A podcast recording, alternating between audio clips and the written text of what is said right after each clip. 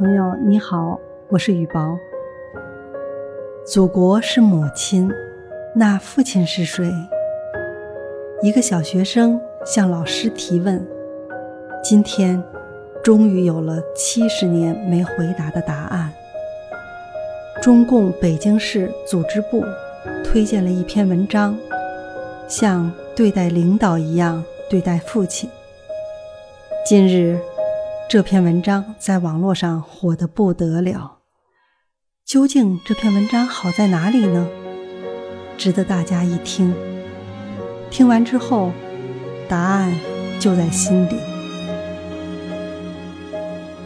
像对待领导一样对待父亲。前些天工作出了些差错，搅得我心神不安。那天晚饭后，父亲打来了电话，说：“赶明儿我去给你们送冬白菜，自家种的，你们不用买了，省点钱。”听了父亲的话，心情烦乱的我，口气有些生硬地说：“这大冷天的折腾啥呀？两蛇皮袋白菜能值几个钱呀？”正在刷碗的妻子。一听情况不妙，赶紧跑来，抢过电话，一边应承着，一边谢着父亲。挂断电话，妻子嗔怪着说：“父亲给我们送白菜，也是一片好心啊，你怎么那么说呀？看看你对领导那劲头，你什么时候能拿出一半来对待父亲呀？”想想也是，咱对待领导。向来谨小慎微，毕恭毕敬，而对待父亲呢，很多时候似乎跟恭与敬还相去甚远。而父亲大概早已习惯了，也从来不跟我计较。别看妻子整天说话没个准儿，这句话还真说到我心坎儿上了。前思后想，实在有些惭愧。以往的就过去了，这次父亲来送白菜，一定要好好对待。第二天，父亲冒着严寒来了，我赶紧泡了一杯热茶，双手捧到父亲面前。父亲先是愣了，随后赶紧站起来，双手接了过去。他将水杯里的茶水喝下去一半时，我刚端起来要添水，父亲赶紧使劲握住我的手，说啥也不肯让我为他代劳了。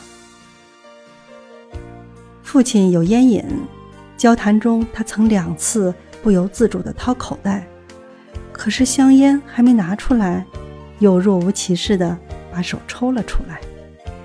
我知道他是怕我说他。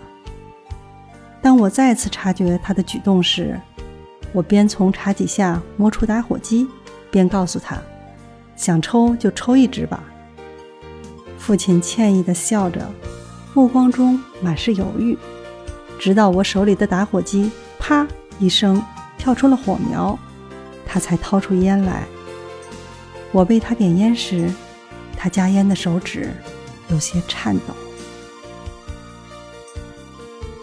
午饭后，父亲要返回去了。他想乘公交车再转长途汽车，我决定叫辆出租车送他到长途汽车站。我一步上前，帮父亲打开了车门。父亲要上车时，我用右手护住车门的上沿，怕父亲碰了头。父亲看到我这一举动，笑容顿时凝固了，用一种诧异又感动的眼神看了看我。才坐进了车里。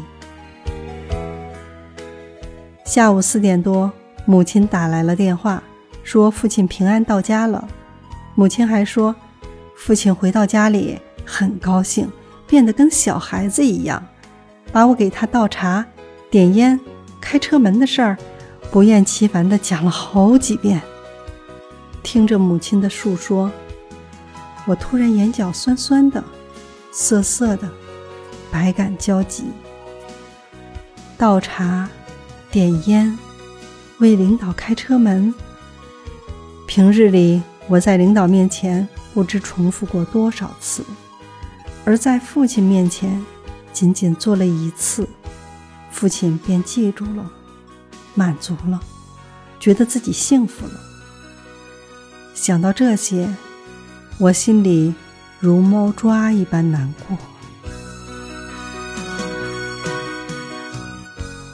这篇文章写的朴实无华，处处洋溢着真情，听来让人感同身受，发人深省，耐人寻味，感人至深。